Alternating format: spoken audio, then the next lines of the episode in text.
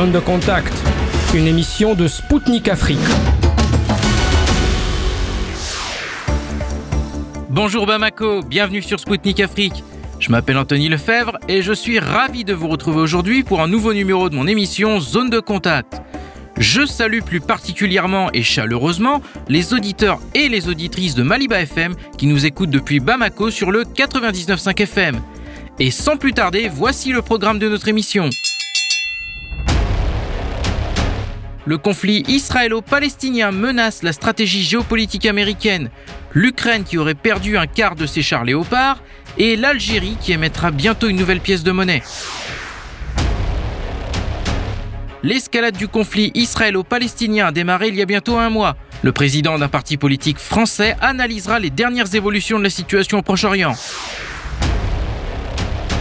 Le président guinéo-équatorien s'est entretenu avec Vladimir Poutine à Moscou. Un ancien conseiller à l'image auprès du président de la Guinée équatoriale a commenté cette rencontre.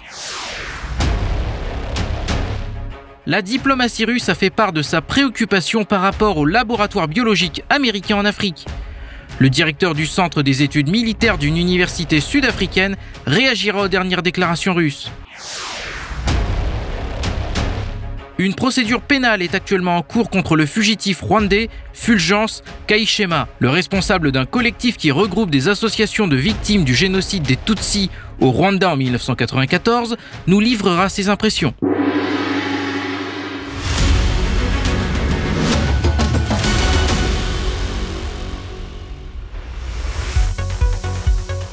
Washington a été pris de court par l'escalade soudaine du conflit israélo-palestinien. Michael Malouf, ancien analyste au bureau du secrétaire américain de la Défense, a déclaré à Sputnik que l'administration Biden ne savait plus sur quel pied danser au Moyen-Orient. Allié historique d'Israël, les États-Unis ont soutenu Tel Aviv, notamment en repoussant une récente résolution russe à l'ONU qui appelait un cessez-le-feu dans la région. Parallèlement, la Maison-Blanche tente de convaincre le Premier ministre israélien Benjamin Netanyahou de ne pas lancer une opération terrestre de grande ampleur dans la bande de Gaza. Selon M. Malouf, c'est Netanyahou qui semble mener les affaires, bien que ce dernier soit sous pression de ses ministres, désireux de détruire le Hamas et de s'en prendre à l'Iran. Selon l'ex-analyste du Pentagone, cette crise de Gaza semble donc être arrivée comme un coup de tonnerre pour Washington, qui focalisait ces derniers mois son attention sur l'Ukraine et Taïwan. Pour rappel, le 29 septembre dernier, le conseiller à la sécurité nationale, Jack Sullivan, avait déclaré, dix jours avant le déclenchement de l'opération du Hamas, que la région du Moyen-Orient était plus calme aujourd'hui qu'elle ne l'avait été sur les deux dernières décennies. Kiev continue de perdre des chars allemands selon le magazine américain Forbes. Selon la publication, la Russie a détruit au moins une douzaine de ses précieux Léopard 2 en un peu plus d'une semaine. Pire, bien avant la semaine dernière, Kiev en avait déjà perdu 6 sur le front. Conséquence, un quart de ses meilleurs chars est parti en fumée, a constaté Forbes. La plupart des destructions sont le résultat d'explosions de mines, de tirs aériens, de drones chargés d'explosifs, ou des deux. La publication américaine a en outre constaté que les militaires russes sont de plus en plus capables de détruire des véhicules ukrainiens et plus particulièrement des chars avec des drones. Ces affirmations venues d'outre-Atlantique confirment les déclarations de Moscou. Le ministre russe de la Défense, Sergei Shoigu, avait indiqué lors d'un forum sur la sécurité en Chine que depuis le début de sa contre-offensive, Kiev avait perdu environ 600 chars près de 2000 blindés et 90 000 soldats ukrainiens qui ont été tués. Enfin, Forbes avait annoncé précédemment que face aux pertes d'équipements militaires qui s'accumulent, Kiev en était réduit à assembler un char issu de trois modèles différents. La Banque d'Algérie émettra bientôt une nouvelle pièce de monnaie de 10 dinars. C'est un règlement publié au journal officiel algérien qui le confirme. La nouvelle monnaie sera de couleur grise, comme la version actuelle, et sera fabriquée en acier inoxydable. L'avers de la pièce rendra hommage aux énergies renouvelables, matérialisées par le soleil, les dunes de sable, les éoliennes et les panneaux photovoltaïques. Le revers représentera lui le nombre 10 stylisé. Ce n'est pas la première fois qu'Alger modernise sa monnaie. En 2018, certains de ses billets ont été mis à jour. Le billet de 500 dinars met notamment à l'honneur la communication satellite, tandis que le billet de 1000 rend hommage à l'artisanat algérien. Toutefois, cette remise à neuf ne s'est pas toujours passée avec succès sur le continent africain. Le Nigeria avait connu des difficultés en février dernier après avoir lancé le remplacement de ses anciens billets. Les habitants de Lagos avaient notamment dû attendre des heures devant les distributeurs automatiques.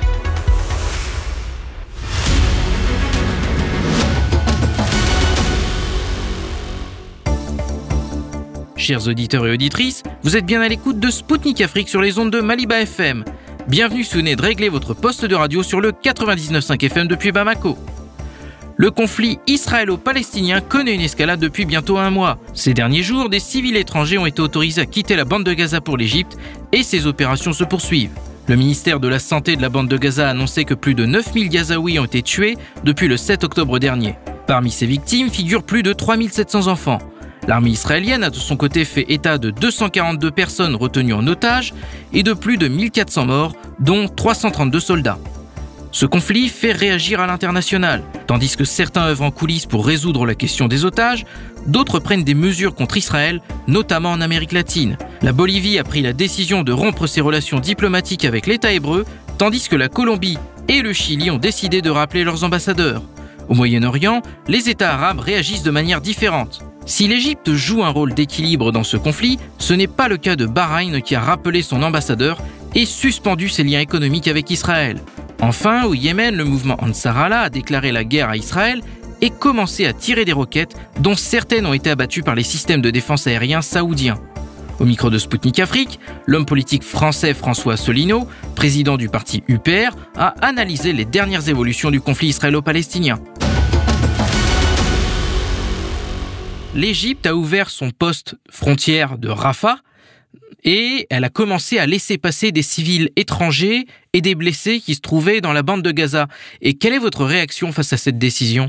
Bah, écoutez, je ne peux que je ne peux trouver que, je ne peux qu'approuver. Euh, c'est un problème humanitaire. Il y a quelques centaines de personnes qui ont été euh, qui ont pu franchir la, la frontière avec l'Égypte. L'Égypte les a laissés passer. Euh, c'est un problème humanitaire. Il y a pas seulement aussi, je crois qu'il y a aussi un certain nombre de d'étrangers, notamment des Français, mais aussi d'autres nationalités qui ont pu tout échapper. Donc je pense que c'est plutôt une, une bonne chose. Mais ce que je crois, c'est qu'il ne faut pas interpréter cela, enfin pour l'instant du moins, comme la volonté de l'Égypte de laisser entrer toute la population de, de, de Gaza. L'Égypte a au contraire toujours dit non à cette solution qui reviendrait en fait à vider la bande de Gaza de ses, de ses habitants palestiniens. Voilà. Et comment analysez-vous la position du Caire dans ce conflit? Parce qu'on remarque qu'elle a une position euh, qui est plutôt d'équilibre. Elle euh, ne prend pas vraiment parti pour euh, pour Tel Aviv, mais comme vous dites, elle n'aide pas non plus euh, les, les, habitants de Gaza en les faisant, euh, en les acceptant sur son territoire. Comment est-ce que vous évaluez cette position, ce, ce jeu d'équilibriste auquel se livre le Caire dans ce conflit? Alors d'abord, l'Égypte, elle a une position originale depuis longtemps.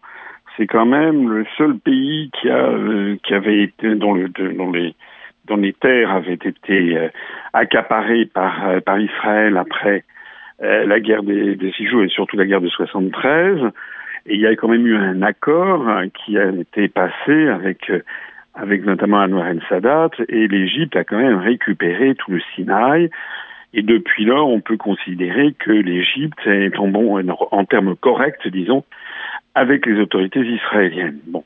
Euh, D'ailleurs, il se dit beaucoup, vous l'avez vu, que c'est le directeur du renseignement égyptien euh, qui aurait prévenu Netanyahou, le Premier ministre israélien, de l'imminence d'une attaque du Hamas au début du mois d'octobre.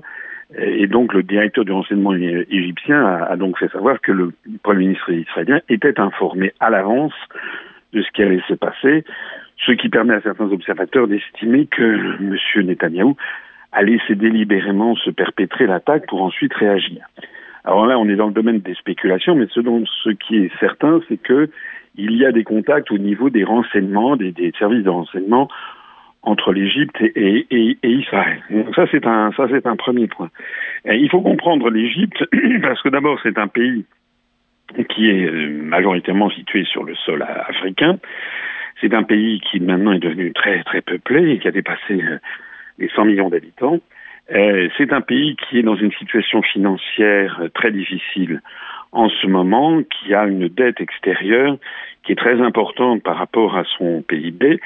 Euh, bon, c'est pas un Français qui va qui va trop euh, se, se, se, moquer de ça, parce que nous nous avons un ratio en France bien supérieur encore par rapport au PIB, mais enfin, on estime que la dette extérieure de l'Égypte est de l'ordre de 160 milliards de dollars, ce qui est quand même très important. Alors je le cite parce que parmi les rumeurs qui circulent, dont on ne sait pas si elles sont exactes ou si elles sont fausses, mais elles ont sans doute quand même un fond de vérité.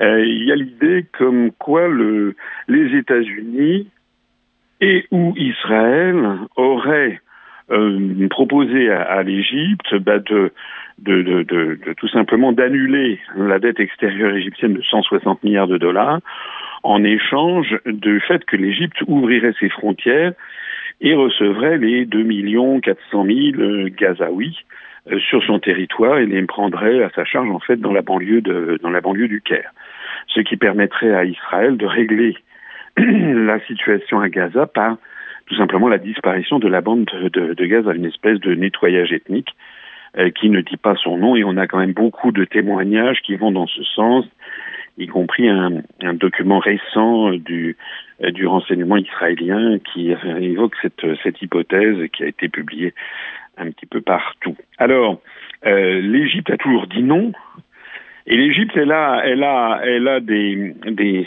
éléments à faire valoir en, en la matière parce que euh, rappelez-vous qu'il y a quand même un certain nombre de Palestiniens qui sont allés s'installer euh, au Liban, euh, notamment euh, dans les années 70, qui ont été chassés euh, par, euh, par Israël. Et puis en fait, au lieu de se fondre dans la masse de la population, ben, ils ont constitué des espèces de, de, de communautés euh, palestiniennes revanchardes et en, entraînant par exemple le Liban qui était resté jusque-là à l'écart du conflit israélo-palestinien, l'entraînant dans le, dans, dans le conflit.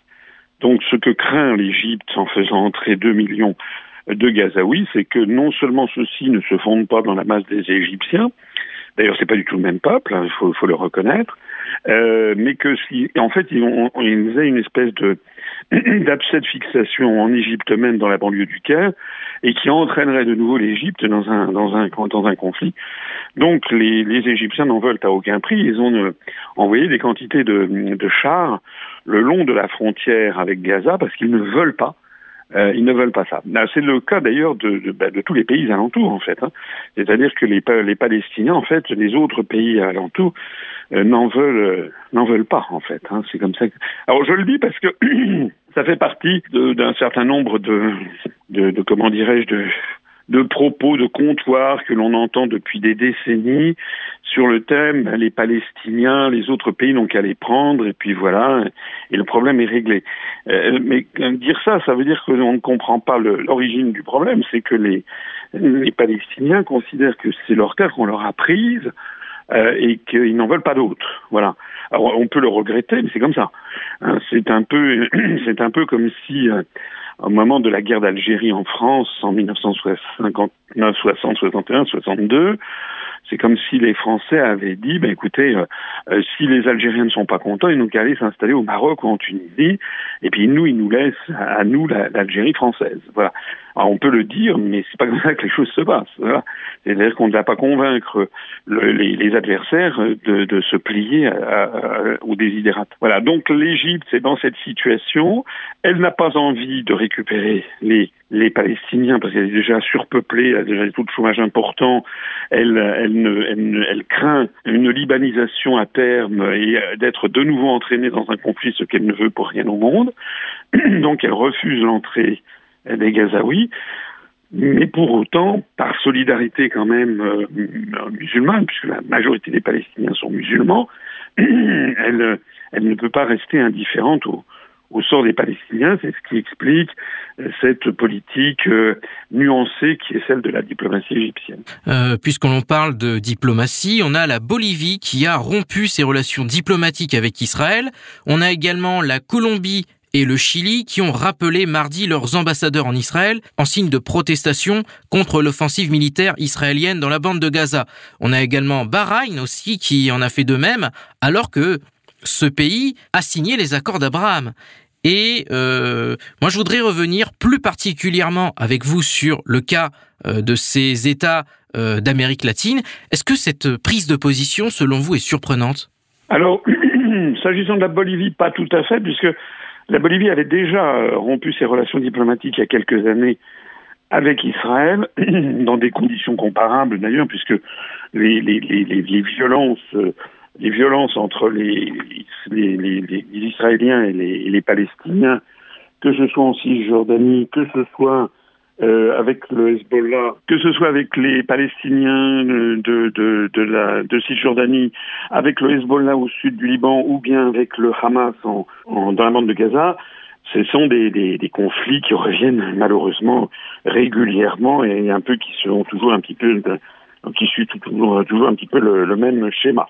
Euh, une attaque préalable, une attaque de, des Palestiniens, et puis ensuite une réaction extrêmement violente de la d'Israël qui se défend et qui va au-delà de la simple défense et qui en profite pour faire des massacres dans un rapport de un mort pour un mort israélien pour 20 morts palestiniens. C'est, c'est souvent le, le, ratio qui a été observé. D'ailleurs, on est en train de s'en rapprocher, semble-t-il, de nouveau dans ce conflit, mais dans des proportions plus, beaucoup plus importantes. Et à chaque fois, vous avez des États, un certain nombre d'États du monde qui, qui, qui protestent. Donc euh, la Bolivie de Evo Morales, il y a quelques années, avait déjà rompu ses relations diplomatiques. C'était ensuite son successeur qui était euh, de droite qui euh, avait rétabli les relations diplomatiques. Puis là, c'est ben quelqu'un qui s'inscrit dans la dans la lignée de Morales qui a rompu les relations diplomatiques de nouveau. Voilà. Donc on est on est dans on est dans l'Amérique latine où il y a des mouvements euh, comment dirais-je de gauche qui sont traditionnellement sensible à la, cause palestinienne. Euh, ce qui est certain, si on veut élargir le, débat, c'est que les, évolutions sur longue période ne sont quand même pas très favorables à, Israël parce que euh, il y a de plus en plus d'États au monde qui euh, sont comment dirais on on assiste à un rééquilibrage au niveau planétaire de, de, de, des puissances. Vous le savez, enfin on en a déjà parlé, la montée en puissance des BRICS, par exemple, au détriment euh, de des États-Unis et des pays du G7, par exemple, la montée en puissance de, la Chine, de l'Inde, de l'Afrique du Sud, du Brésil, le, fait que le monde occidental pèse de moins en moins dans le monde, euh, c'est quelque chose qui, sur longue période, devrait inquiéter quand même la, Israël parce que le, les soutiens d'Israël sont en fait limité à quelques États euh, occidentaux. voilà. Et donc, euh, quand on voit par exemple la Chine, qui auparavant, euh, la Chine n'existait pas, si j'ose dire, pendant la guerre des six jours, la guerre de 73, la diplomatie chinoise était inexistante à l'époque sur ces questions. Elle était centrée sur ses propres problèmes de développement. Mais aujourd'hui que la Chine est devenue un des très grands pays du monde, et sans doute même la première économie mondiale, avec des réserves financières considérables, une armée de plus en plus puissante. La voix de la Chine commence à porter de plus en plus.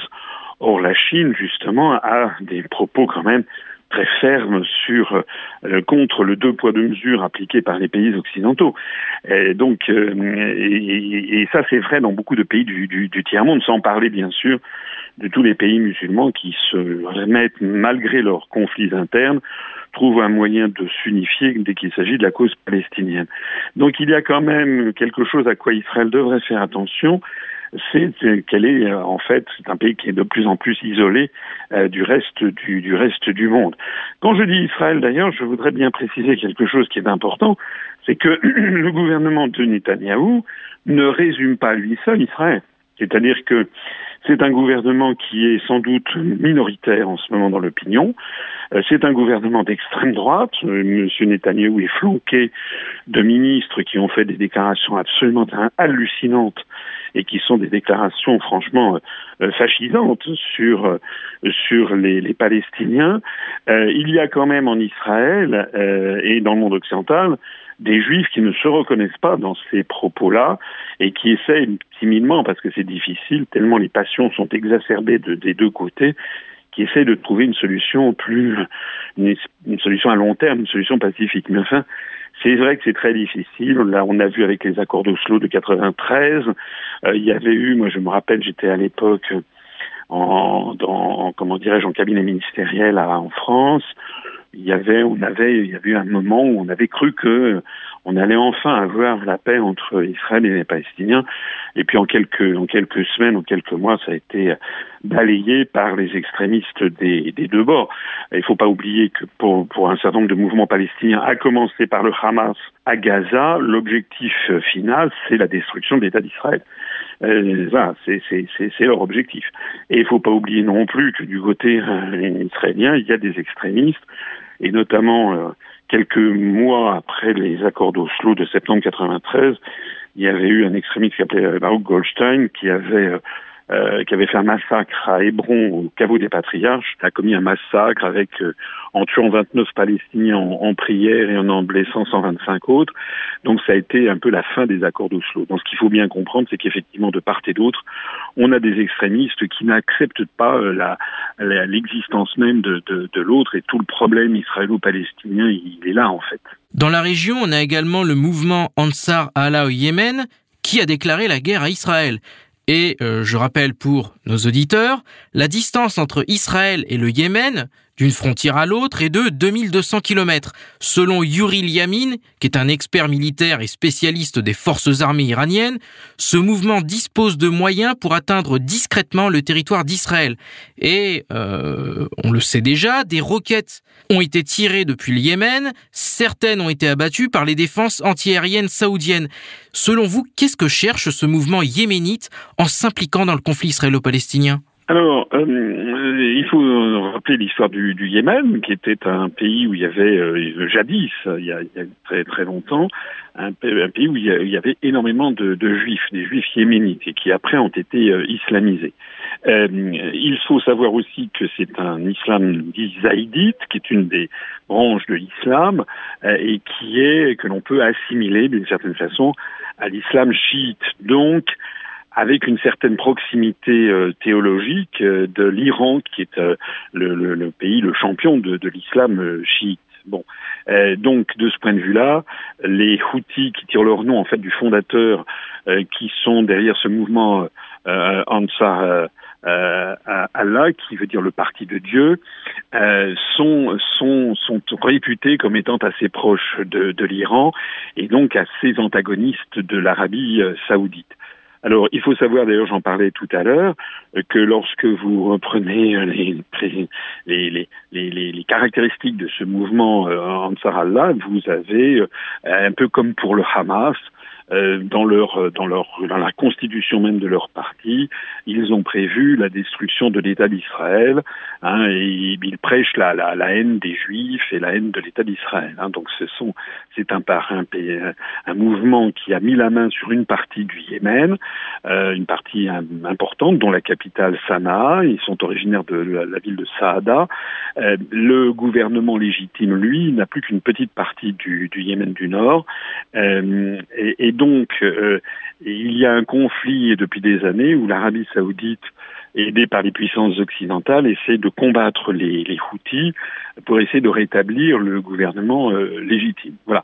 Donc c'est dans ce contexte local euh, là qu'il faut interpréter ça. Ça veut dire que le mouvement Houthi, je pense, euh, essaie d'ouvrir un nouveau front contre Israël, parce qu'Israël a un front avec le Hamas à Gaza, euh, à un front potentiel où la situation d'ailleurs ne fait que se dégrader avec la Cisjordanie, où on a actuellement des, des violences euh, très très importantes, même si elles sont sporadiques entre les colons euh, israéliens les colons juifs et les populations en Cisjordanie. on a on a la possibilité d'un conflit élargi avec le Hezbollah.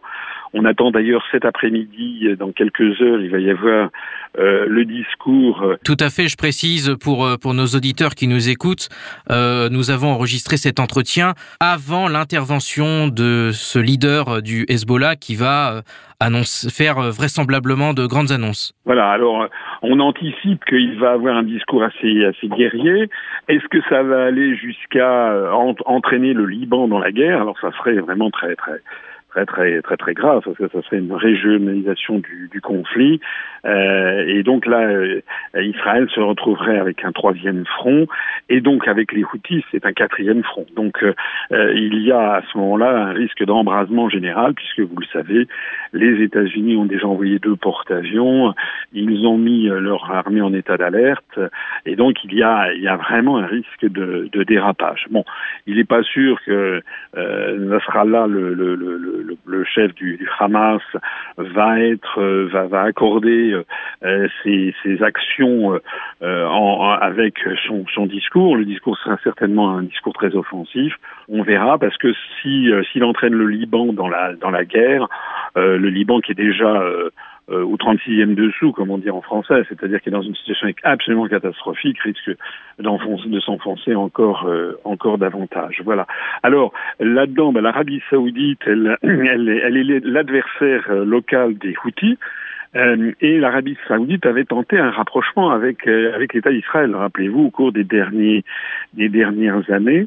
Avec l'aide de l'Iran dans leurs négociations bilatérales, d'ailleurs. Voilà. Alors, l'État, enfin, l'Arabie Saoudite est un pays qui se cherche un petit peu en ce moment sous la houlette de Mohamed Ben Salman, puisque je vous rappelle aussi cette, cette victoire diplomatique extraordinaire qu'a obtenue la, la Chine, euh, qui a été d'obtenir la, la, le, comment dirais-je, un, un, rétablissement des relations diplomatiques entre l'Iran chiite et l'Arabie Saoudite euh, sunnite, euh, ce qui est les deux leaders du monde arabe, au point même que comme vous le savez, euh, l'Arabie saoudite et l'Iran vont entrer conjointement le 1er janvier prochain dans les BRICS. Et derrière, il faut y voir essentiellement la main de, la main de Pékin.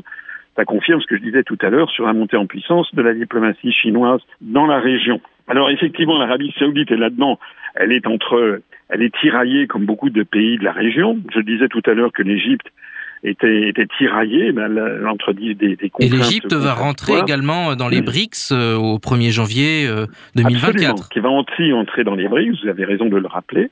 Euh, L'Arabie saoudite, elle est à la fois, euh, elle s'est rabibochée avec la avec la l'Iran, euh, elle, est, elle est en train, elle veut prendre ses distances avec les États-Unis, ne serait-ce que parce que les, les plans de reconfiguration du Moyen-Orient qui ont filtré venant des États-Unis ont montré que à Washington, l'État profond américain et les think tanks envisageaient une partition de l'Arabie saoudite avec une partie orientale avec les champs de pétrole. Justement, je voudrais revenir avec vous un peu plus tard sur euh, les États-Unis.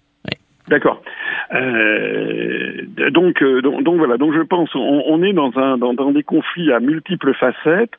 Je pense que la, la réaction des Houthis là en espèce, c'est euh, c'est euh, c'est le c'est le soutien, euh, c'est le soutien, c'est l'idée d'un peut-être d'ouvrir un troisième ou un quatrième front, ça va dépendre du Liban contre contre Israël. Alexei Podbereskin, qui est le directeur du Centre d'études politico-militaires à MGIMO, cette fameuse université russe qui, a formé et qui continue toujours de former euh, des générations de, de diplomates. Euh, pour lui, cette situation est parfaitement conforme au plan à long terme des États-Unis pour qui la déstabilisation du Moyen-Orient est importante. Et euh, fait curieux, avant le conflit, on avait euh, Jack Sullivan qui avait déclaré que la situation au Moyen-Orient n'avait jamais été aussi calme euh, par rapport aux 20 dernières décennies. Euh, et euh, moi, ce que je voudrais vous poser comme question, c'est en quoi une dégradation de la situation dans la région est-elle profitable pour Washington, selon vous? Ce qui est certain, c'est que les États-Unis, j'en parlais tout à l'heure, voient avec euh, beaucoup d'inquiétude euh, leur poids relatif sur la scène mondiale euh, diminuer d'année en année. Et le poids du, plus généralement du G7, le poids de l'OCDE, voilà. Les États-Unis avec leurs leur, leur, leur vassaux euh, européens, l'Union européenne n'étant plus que désormais euh, un, un, glacis géopolitique dominé par Washington, la France malheureusement étant devenue complètement satellisée et n'ayant plus de diplomatie de diplomatie nationale indépendante, les États-Unis sont inquiets de voir notamment bah, la constitution des BRICS dont on a parlé. Le fait que l'Iran, l'Arabie saoudite, l'Égypte entrent dans les BRICS, ce qui signifie au passage que les BRICS représentent maintenant une partie tout à fait majoritaire des réserves mondiales prouvées de pétrole et d'hydrocarbures, tout ça, il ne cesse que d'inquiéter les, États-Unis d'Amérique. Or, les États-Unis d'Amérique ont depuis, depuis toute éternité une stratégie qui est claire. Parmi les stratégies qu'ils ont, c'est celle de diviser pour euh, régner. Un divide and conquer, comme on dit en, américain. Donc, les États-Unis souvent financent un peu toutes les parties euh, pour un peu semer la, la zizanie, semer la, la discorde. On sait, par exemple, que le Hamas a été et est financé par les États-Unis, mais aussi par l'État d'Israël. Hein, il faut bien que les gens qui m'écoutent euh, ne soient pas naïfs sur ce qui se passe. L'État d'Israël, l'Union européenne également, et à la suite des États-Unis, ont financé le Hamas. Pourquoi? Ben Pour semer la zizanie entre le Hamas, qui est majoritaire à Gaza, et l'autorité palestinienne de Mahmoud Abbas, qui est, euh, qui, qui est en Cisjordanie. L'idée étant qu'en faisant ça, on va avoir des conflits internes dont on sera les, dont on sera les, le, maître. Euh, alors, euh, ben, c'est un petit peu la, la, même chose, je pense, qui se passe, c'est que les États-Unis euh, finalement peuvent trouver convenance euh, à semer la zizanie au Moyen-Orient parce qu'ils ont peur qu'une paix se retourne finalement contre leur domination planétaire. Hein, je crois que c'est ce, calcul très cynique qui est là. On voit bien que les États-Unis ne cherchent pas la paix. On l'a vu d'ailleurs au moment du vote des résolutions à l'Assemblée générale des Nations unies, enfin au Conseil de sécurité. À tout instant, les États-Unis ont opposé leur veto, ne serait-ce qu'à l'établissement d'une trêve humanitaire pour euh, pour empêcher le massacre à, à, Gaza. On voit donc que c'est comme en Ukraine où les États-Unis euh, et, et l'Angleterre ont empêché un projet de paix qui avait euh, au mois de, de mai de l'année dernière.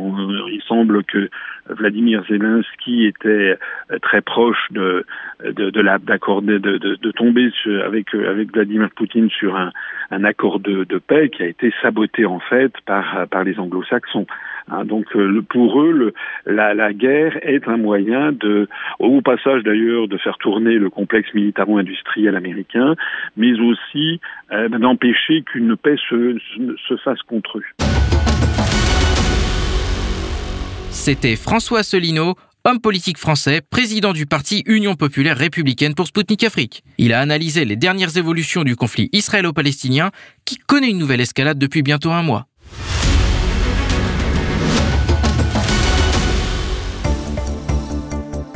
Mesdames, Messieurs, je vous confirme que vous écoutez Spoutnik Afrique sur Maliba FM 99.5 FM à Bamako.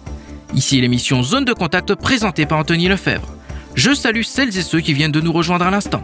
Le président de la Guinée équatoriale, Teodoro Obiang Nguema Mbasogo, s'est déplacé en Russie à l'occasion d'une visite d'État. Il a rencontré le président russe Vladimir Poutine pour la première fois depuis 2019. Durant son entretien avec le chef du Kremlin, le dirigeant guinéo-équatorien lui a proposé d'accueillir dans son pays le prochain sommet Russie-Afrique. Face à Vladimir Poutine, il a souligné que la Guinée équatoriale accueille régulièrement diverses conférences et dispose d'infrastructures nécessaires pour l'organisation d'un tel forum. La coopération bilatérale dans divers domaines, ainsi que le développement des relations entre la Russie et les pays d'Afrique centrale, a été au menu des discussions des deux chefs d'État. Au micro de Sputnik Afrique, Bertin Kohovi, ancien conseiller à l'image du président de la Guinée équatoriale Obiang Nguema Mbasogo, analyste des faits économiques et diplomatiques de l'Afrique, a commenté la visite du président guinéo-équatorien en Russie. Écoutons-le tout de suite. Dans le cadre de, cette rencontre, euh, le président équato-guinéen a déclaré que son pays voudrait renforcer la coopération militaro-technique avec la Russie. Euh, quelle est votre lecture de ces déclarations du président équato-guinéen et quelles perspectives voyez-vous pour euh, la coopération militaro-technique entre Moscou et Malabo et comment son renforcement pourrait impacter la région? En effet, la Guinée équatoriale a toujours euh, équipé son armée au fait du matériel russe. Et l'URSS, pour faire l'histoire, a formé beaucoup les cadres militaires de la Guinée équatoriale. C'est vrai que depuis quelques années, la Guinée équatoriale a élargi le champ de ses partenaires militaires à la Chine. Mais l'expérience des militaires guinéens, que je connais très bien, a prouvé que la Russie avait, et sans faire de la mauvaise publicité pour personne, avait plutôt le, du meilleur matériel. Donc les militaires équato-guinéens ont toujours préféré, ou plutôt été nostalgiques du matériel russe. Alors que le président Obiangema Bazoko veille raviver la coopération militaro-technique avec la Russie qui est l'héritière de l'URSS, eh ben, ce n'est que logique. Comment le renforcement de cette coopération, à votre avis, pourrait impacter la sécurité euh, et la paix régionale? Bon, il faut avouer que la Guinée équatoriale est un pays charnière qui, au centre plutôt de l'Afrique centrale, est un pays qui a toujours œuvré pour la paix. Un pays qui a souvent envoyé des soldats et des contingents pour le maintien de la paix dans d'autres pays alentours qui sont en crise. Alors, si la Guinée équatoriale est bien équipée, je crois que la Guinée équatoriale pourra facilement jouer à ce rôle de médiateur ou ce rôle d'interposition entre des factions en difficulté. Aussi, on dit qui veut la paix prépare la guerre. Et la Guinée équatoriale, vous le savez certainement, est un pays riche en pétrole et en beaucoup de minerais, ce qui peut amener des convoitises. Et si la Guinée équatoriale est bien armée, je crois qu'aucun aventurier ne viendrait attaquer la Guinée équatoriale dans le sens de mettre le chaos pour bénéficier de ses ressources. Donc, donner les capacités militaires à la Guinée équatoriale, c'est aussi renforcer l'Afrique centrale et empêcher à ce que des crises, genre guerre civile ou rébellion ou pagaille comme est dans nos pays et qu'on appelle terrorisme, puissent avoir lieu. Le président équato-guinéen a, a, aussi dit que l'Afrique souffre des terroristes et que la Russie devrait euh, veiller à la sécurité des pays africains. Comment voyez-vous le rôle de la Russie dans le maintien de la paix euh, en Afrique centrale et sur le continent euh, en général? Alors moi je suis heureux plutôt que les présidents africains aient fini par comprendre que la Russie portait la responsabilité de la paix mondiale. Vous savez, un monde unipolaire a failli détruire le monde. Je voudrais faire l'histoire. N'eût été l'intervention de la Russie en Syrie, qu'on n'aurait plus l'État syrien aujourd'hui, eh bien, que le monde serait devenu autre chose. Heureusement que le président Poutine, pour qui j'ai un profond respect, et la Russie sont intervenus pour mettre fin à la pagaille en Syrie, pagaille organisée par ceux que vous savez. Les mêmes aujourd'hui, ma foi, arment des illettrés, arment des civils, et parfois vous vous rendez compte que les, ceux qu'on appelle les terroristes ont du matériel plus sophistiqué que nos États. Nos pays ne fabriquent pas d'armes. Comment ça se fait que ceux qu'on appelle terroristes puissent avoir de tels matériels Non, il n'y a pas de terrorisme en Afrique. En réalité, il y a des mercenaires africains qui sont enrôlés par des terroristes occidentaux, mais qui les instrumentalisent pour déstabiliser nos pays afin de venir jouer les sapeurs-pompiers pour revenir sur le continent. Il y a une volonté de reconquête de l'Afrique en réalité. Et il y a malheureusement certains Africains qui portent flanc à un tel projet. Et la Russie est indispensable pour nous aider à empêcher une telle pagaille, une reconquête, ou plutôt une recolonisation par l'absurde de, de l'Afrique. La Russie, en 1885, est le seul pays qui a refusé de prendre un territoire colonial en Afrique, dont la Russie n'a jamais eu de visée ou bien de vision expansionniste sur l'Afrique. De ce point de vue, la Russie est crédible et peut nous aider à mettre fin à ce que nous appelons terrorisme, que moi j'appelle tentative de recolonisation de nos pays par l'absurde en donnant des armes à des gens conformes pour créer le chaos chez eux. Parlons un, petit peu de, de l'économie. Quels sont les axes les plus promoteurs euh, pour l'intensification euh, des liens économiques entre euh, Moscou et Malabo et entre Moscou et l'Afrique centrale et tout le continent, selon vous? Presque tout ce qu'on peut trouver comme minerai en Afrique se trouve aussi en Russie. Ça voudrait dire, si les Russes viennent en Afrique, ce sera pour une coopération gagnant-gagnant parce que les Russes n'ont pas besoin de venir piller les minerais en Afrique pour en avoir. De ce point de vue, la Russie qui a la technologie, qui a la technique, qui a l'histoire et qui a l'expérience d'exploitation minière peut travailler en bonne intelligence avec nos pays et nous permettre de pouvoir disposer de nos ressources et de pouvoir les vendre sur le marché international, protégés par le parapluie de la Russie afin que personne ne vienne nous menacer. Monsieur euh, Nguema Mbazogo a également déclaré que la Guinée euh, serait prête à accueillir le prochain sommet euh, Russie-Afrique. Quelle est votre réaction à cette idée du président équato-guinéen? Alors, je voudrais rendre hommage l'ancien recteur de l'université d'économie de Yekaterinbourg, il s'appelle Mikhail Fedorov. L'université a donné une distinction honorifique au président de la Guinée équatoriale et l'a fait professeur honoraire d'économie. Et quand le recteur et sa délégation étaient à Malabo, en Guinée équatoriale, le 5 décembre 2013, eh ben, dans son discours, le recteur Mikhail Fedorov avait souhaité qu'il y ait de forums économiques Russie, Guinée équatoriale et à Malabo afin que la Guinée puisse présenter aux hommes d'affaires russes le potentiel économique de la, Russe, de la Guinée équatoriale. J'ai été heureux que le président Obiang, qui était bénéficiaire de cette distinction, qui avait dit qu'il allait voir comment sur le plan diplomatique cela pourrait être réalisé. Je me réjouis que dix ans après, ils répondent favorablement. Eh bien, c'est une très bonne chose. Il faut que la prochaine euh, rencontre Afrique-Russie se fasse en Afrique et la Guinée équatoriale a les infrastructures qu'il faut pour recevoir tout le monde. Et ça va montrer que la Russie nous donne du respect. Le président équato-guinéen a souligné que euh, la Guinée équatoriale n'avait pas ratifié le traité de Rome portant la création de la Cour pénale internationale, la CPI. Selon lui, la CPI euh, sert d'instrument d'imposition de la volonté de certains pays euh, à d'autres États euh, souverains.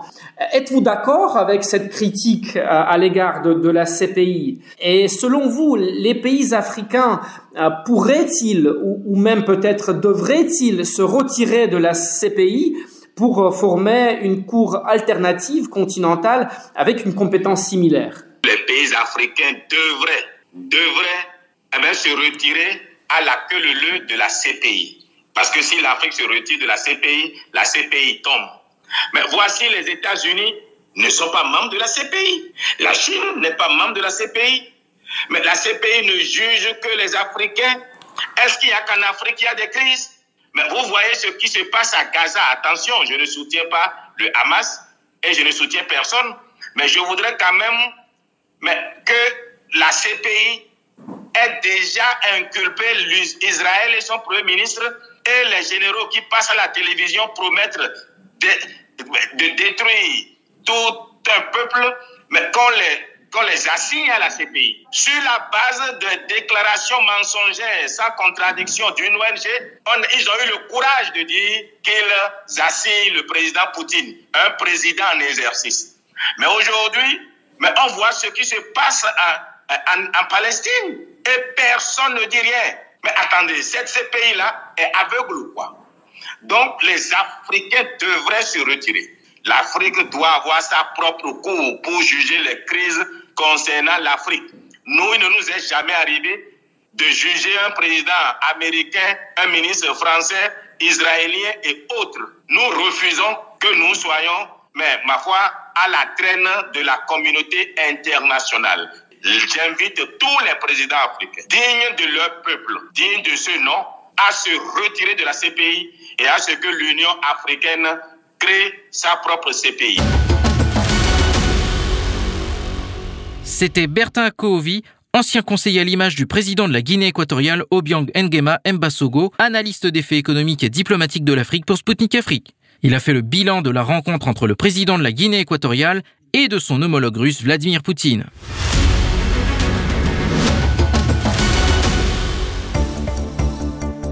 Mesdames, Messieurs, vous écoutez Spoutnik Afrique sur les ondes de Maliba FM, 99.5 FM à Bamako. Bienvenue si vous venez de nous rejoindre à l'instant. Oleg Ozerov, l'ambassadeur itinérant russe auprès du ministère des Affaires étrangères, a déclaré que Moscou était préoccupé par l'extension du réseau de laboratoires biologiques américains en Afrique. Il a ajouté que les pays africains n'ont pas d'accès au contrôle des études qui y sont réalisées sur place. Pour rappel, en octobre dernier, Igor Kirillov, le responsable des forces russes de protection chimique et biologique, avait révélé avoir des documents portant sur les activités de recherche biologique par des sous-traitants du Pentagone sur le continent africain. Le responsable russe a ensuite expliqué que Washington transférait maintenant ses activités de l'Europe vers l'Afrique, la faute à la dégradation de la situation épidémiologique à proximité de ces laboratoires situés sur le vieux continent. Enfin, en juillet dernier, la défense russe avait déjà tiré la sonnette d'alarme. Elle avait cité un document découvert en Ukraine sur des plans du Pentagone de tests de médicaments non homologués en Afrique. Dans cette lettre adressée à l'Institut des maladies infectieuses de l'armée américaine, il était notamment question de la formation de spécialistes dans ce domaine au Kenya et en Ouganda.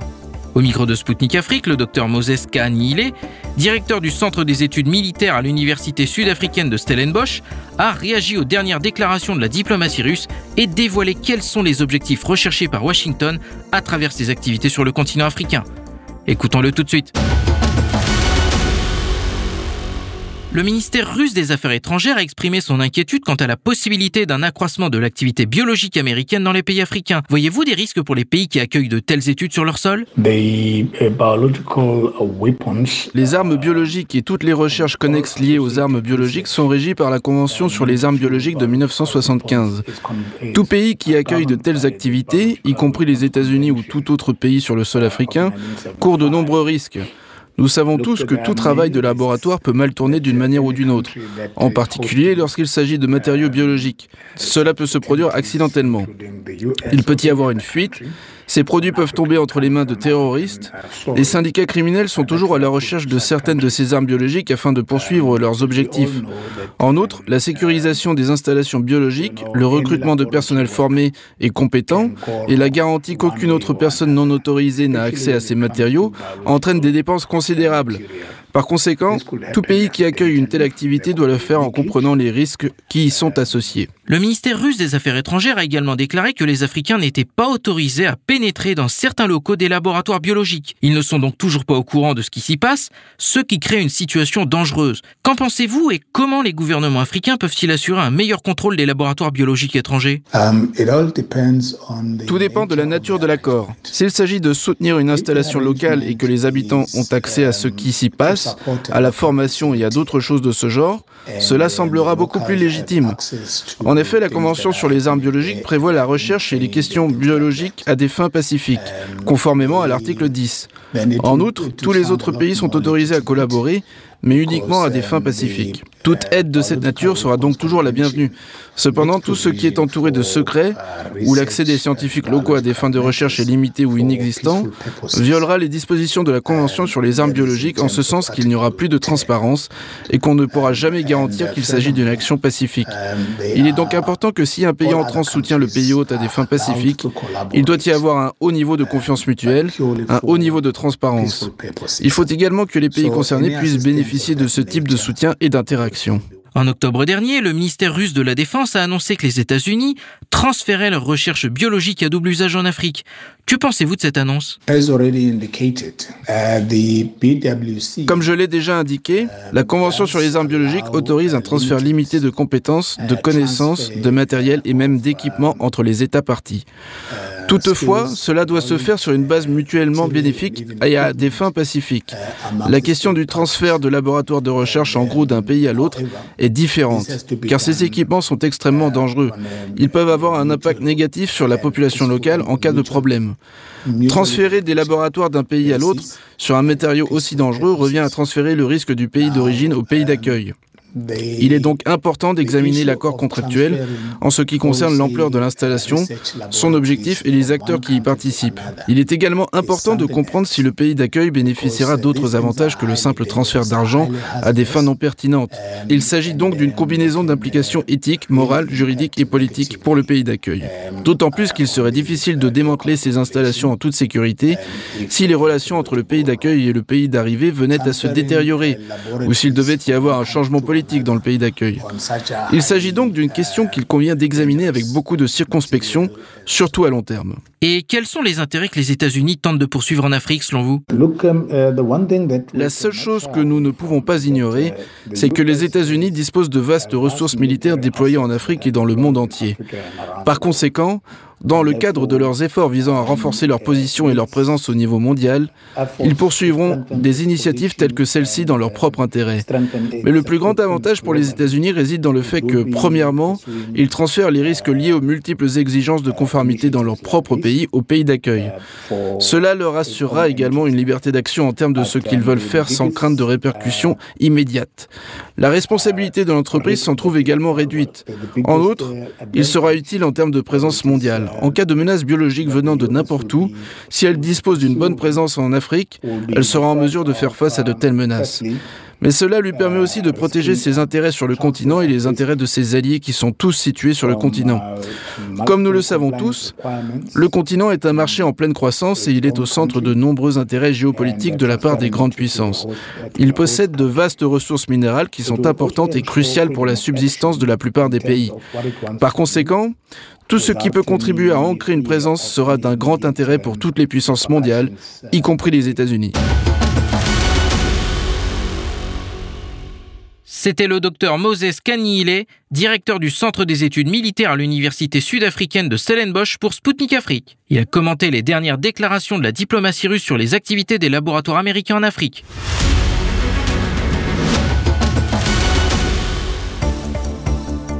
Mesdames, Messieurs, je vous rappelle que vous écoutez Sputnik Afrique sur Maliba FM. Bienvenue à celles et ceux qui viennent de nous rejoindre sur le 99.5 FM à Bamako. Le fugitif rwandais Fulgence Kaishema se trouve actuellement en Afrique du Sud où il a été arrêté en mai dernier.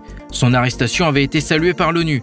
Stéphane Dujarric, le porte-parole du secrétaire général de l'ONU, Antonio Guterres, avait déclaré que son interpellation envoyait un message puissant selon lequel tous ceux qui sont soupçonnés d'avoir commis de tels crimes ne peuvent échapper à la justice et soient finalement arrêtés, même un quart de siècle plus tard. Pour rappel, Fulgence Kaishema est un ex-policier rwandais qui est accusé d'avoir orchestré le meurtre d'environ 2000 réfugiés Tutsis dans l'église catholique de Nyanje lors du génocide rwandais en 1994 contre cette population. Une procédure pénale a été ouverte à son encontre en Afrique du Sud. Au micro de Sputnik Afrique, le docteur Philibert Gakwenzire, président d'Ibuka, une organisation qui regroupe les associations des survivants du génocide des Tutsis, nous a partagé ses impressions en marge du procès. Le fugitif rwandais euh, Fulgence euh, euh, Kaishema, qui est accusé par le tribunal pénal international d'Arusha de génocide, a été arrêté en Afrique du Sud en, mai dernier. Et il se trouve actuellement dans une procédure pénale en Afrique du Sud. Quels sentiments, quelles émotions ce procès suscite-t-il chez vous? Fulgence Kaishema est l'un de suspects du génocide commis contre les Tutsis euh, dans ce qui était à l'époque la préfecture d'Otiouye et plus précisément à Nyandie. À euh, il y a eu plus de 2000 Tutsis qui ont été écrasés sous l'église. Et c'était entre autres sous la responsabilité de Fulgence Kaishema. Fulgence Kaishema, à cette époque, qui était dans le système judiciaire, puisqu'il était l'inspecteur euh, de euh, l'IPG, ce qu'on appelle l'IPG,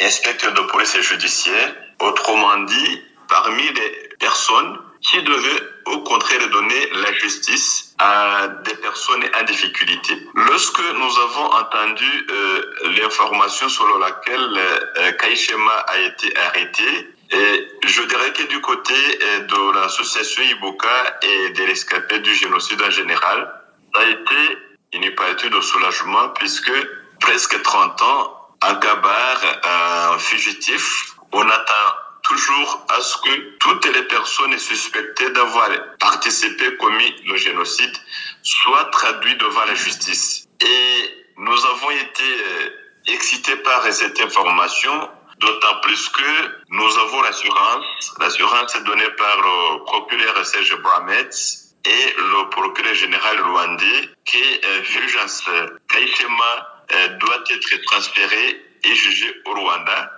et lorsque nous avons visité le lieu aussi avec euh, le procureur Mohamed et le procureur rwandais, et les survivants du génocide de Donyangi ont même souhaité à ce que Fulgence Kaishema soit amené sur le lieu de ce crime. Pour le garder, ce qu'il a fait, l'église qui a été supprimée, puisqu'il y a encore des débris qui sont là, mais même voir que ce qu'il a voulu, ce que les génocidaires ont voulu de supprimer les Tutsis tout entière, sans toutefois laisser même la destruction du pays, que les Rwandais ont essayé vraiment d'avoir aussi la résilience. Vraiment, euh, presque 30 ans euh, sont écoulés euh, depuis le moment de ces événements tragiques.